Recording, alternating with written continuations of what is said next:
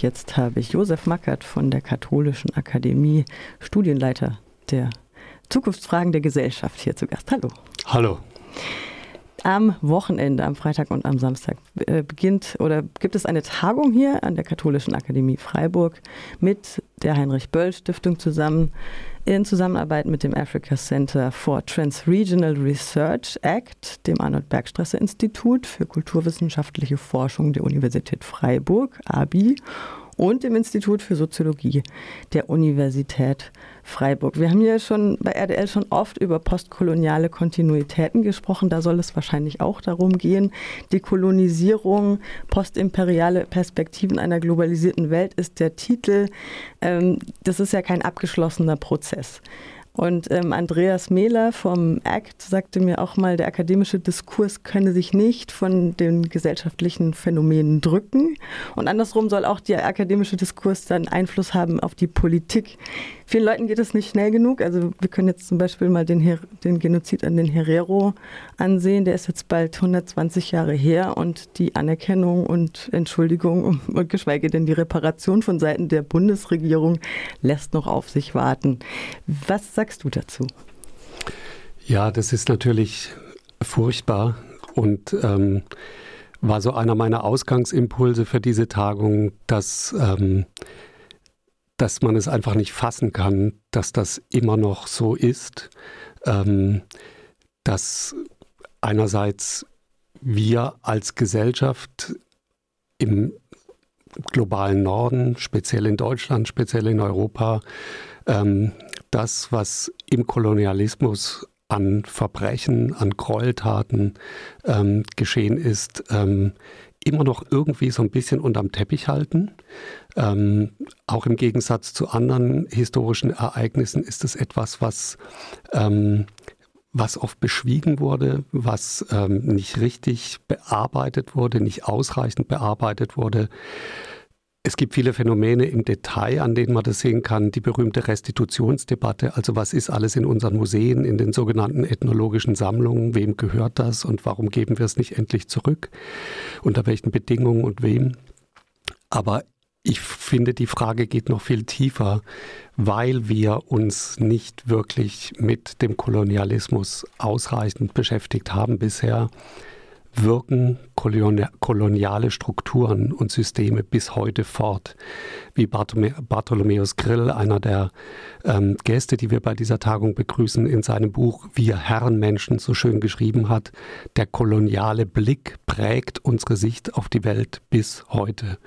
Und meine These ist, über die würde ich gern diskutieren dann bei dieser Tagung, ob nicht die Tatsache, dass wir uns nicht wirklich ähm, dass wir der Aufarbeitung dieser Phänomene nicht wirklich ins Auge geschaut haben, bisher mit einer der Gründe dafür ist, dass diese kolonialen Strukturen so persistent sind, dass sie zum Beispiel die Weltwirtschaftsordnung bis heute ja prägen, die Asymmetrien zwischen uns in Europa und zum Beispiel, das ist ja nur ein Beispiel, den afrikanischen Ländern ist ja bis heute himmelschreiend.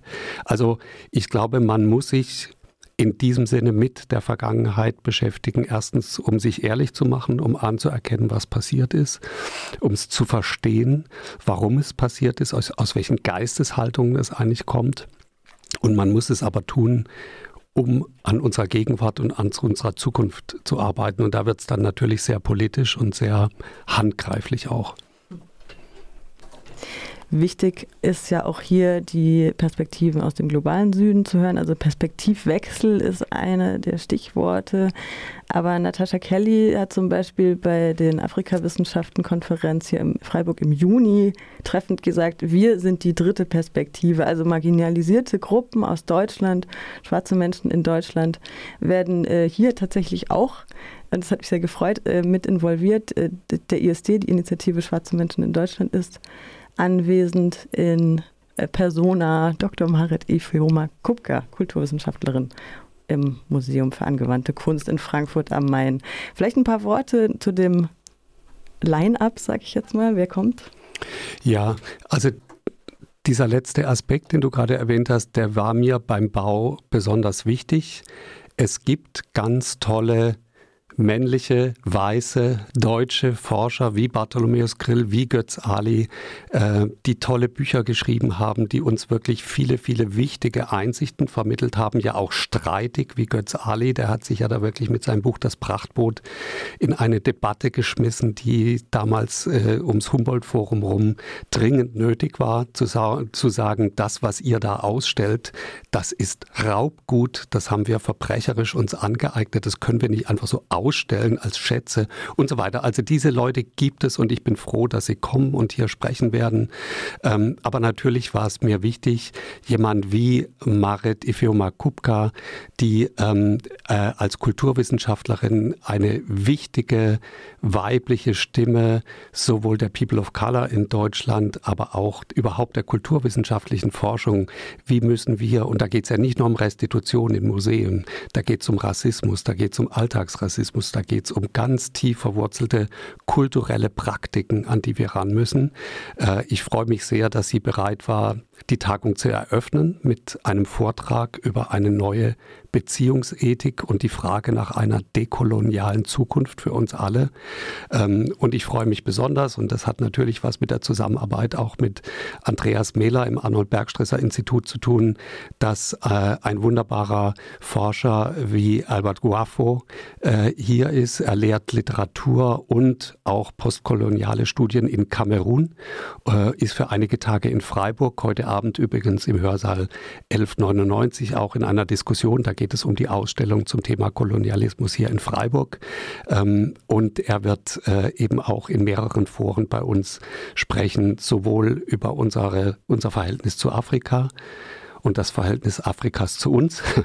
Und aber auch am Samstag früh, äh, wenn es um die den Wechsel in der kulturellen Praxis geht. Da wird Ines de Castro, die Leiterin des Lindenmuseums in Stuttgart, äh, eröffnen mit einem Vortrag und wird uns berichten von den vielen Schwierigkeiten. Man darf das ja nicht unterschlagen. Das ist ein ganz dilemmatisches Feld. Man, da gibt es manchmal gar keine einfachen Lösungen. Ähm, aber ich finde, das Lindenmuseum bemüht sich seit einigen Jahren sehr verdienstvoll darum, diese Lösung zu finden, zu erarbeiten im Dialog mit den Partnern in Afrika. Götz Ali wird da sicher nochmal eine bisschen angespitztere Perspektive drauf formulieren. Und ich freue mich, dass auch ähm, äh, Wegmann da ist, der ja in Freiburg eine der wichtigen äh, Pioniere war der Auseinandersetzung mit dem eigenen Kolonialismus. Ich freue mich, dass er am Samstag früh auch zu uns kommt und dann mit Götz Ali und Ines de Castro und Albert Guafo und Marit Kupka äh, das Thema der kulturellen Praxis diskutieren wird. Und wenn ich das noch anfügen darf, die besondere Besonderheit unserer Tagung besteht unter anderem auch darin, dass wir nicht nur einen Blick in den globalen Süden, also die Länder in Afrika, Übersee und so weiter, ähm, richten, sondern dass wir uns auch mit den Ländern Mittel- und Osteuropas beschäftigen. Da geht es nicht nur um Postkolonialismus, sondern auch um Postimperialismus. Ähm, nicht nur jetzt durch den Krieg ähm, gegen die Ukraine haben viele von uns nochmal ganz neu den Blick nach Osten gewendet zum Beispiel durch das Buch von Snyder, äh, Blutland, aber auch ähm, jetzt das äh, neue wichtige Buch zweier Autorinnen, Offene Wunden Osteuropas, Franziska Davies und äh, Katja Makotina ähm, haben äh, verschiedene Städten in Osteuropa, in verschiedenen Ländern ähm, nochmal ganz neu besucht und berichten in ihrem Buch darüber, ähm, wie dort eben das Leid, das damals durch die Nazis erst äh, über diese Länder gekommen ist und dann natürlich auch über das, was dann im Stalinismus in der nächsten Stufe sozusagen passiert ist, wie das fortwirkt, wie das die Länder prägt und wie die Länder mühsam versuchen, sozusagen jetzt eigene Perspektiven Perspektiven zu entwickeln. Ich freue mich sehr, dass Franziska Davis auch da ist. Dieser Perspektivenwechsel wurde ganz wichtig durch Manuela Boatka angeregt, die ja hier in Freiburg lehrt und auch diesen Teil am Samstagnachmittag mit, eigenem, mit einem eigenen Vortrag eröffnet. Und dann bin ich sehr glücklich, dass Rebecca Harms zu uns kommen wird. Äh, sie war früher ja eine wichtige äh, Frau in der äh, Fraktion im Europaparlament der Grünen und hat dort über viele Jahre ja Netzwerke geknüpft mit Abgeordneten in Mittel- und Osteuropa, hat die unterstützt, hat ihre Perspektiven zu uns geholt. Sie ist eine der ja, interessantesten Expertinnen, finde ich, denen man zuhören muss, wenn es jetzt um Mittel- und Osteuropa geht. Und dann kommt mit ähm, Frau Brydzinska noch eine sehr interessante ukrainische Aktivistin äh, nach Freiburg, die ansonsten jetzt von Berlin aus arbeitet. Also ich freue mich sehr und äh, wer sich speziell für Mittel- und Osteuropa interessiert, ähm, der sollte uns am Samstagnachmittag zuhören. Du hast vorhin schon das Buch von Bartholomäus Grill, Wir Herrenmenschen, angesprochen. Vor etwa zehn, na über zehn Jahren ist mir zum ersten Mal die Disziplin der Critical Whiteness begegnet. Inzwischen ist das, glaube ich, wieder etwas stiller geworden. Mm, aber ich habe so ein bisschen das Gefühl, auch mit dem Stück und dem Buch von ähm, Mitu M. Sanyal Identity kamen so diese kritische Weißseinsstudien wieder so ein bisschen so in den Fokus. Gibt es da auch ein kritischen Blick auf die eigenen Privilegien jetzt am Wochenende. Ja, also das, das ist ja, finde ich, eine der für, für, das, für das eigene Denken eine der Schlüsselaufgaben, ähm, zu reflektieren, dass die eigene Position nicht etwa neutral ist, dass wir nicht die Guten sind, die es jetzt verstanden haben und dann wird alles besser, sondern sich der eigenen Privilegien bewusst zu werden. Diese wichtige Formel, das ist ja eine Riesenaufgabe, die da vor uns liegt, das ist eine Generationenaufgabe. Einfach äh, zum Beispiel im Gespräch mit Menschen wie Marit Ifeoma-Kupka äh, die eigene Perspektive nochmal ganz anders anschauen zu lernen und ich glaube, viele von uns haben inzwischen gelernt, äh, den Erfahrungen von Alltagsrassismus zum Beispiel zuzuhören, ähm, die People of Color hier auch in unserem Land uns berichten, wenn es um Wohnungen, um Ausbildung, um Berufsperspektiven, äh, viele äh, Dinge geht. Also genau das, ähm, da bin ich eben froh, dass wir nicht jetzt nur ähm, weiße akademische Forscher in unseren Runden haben.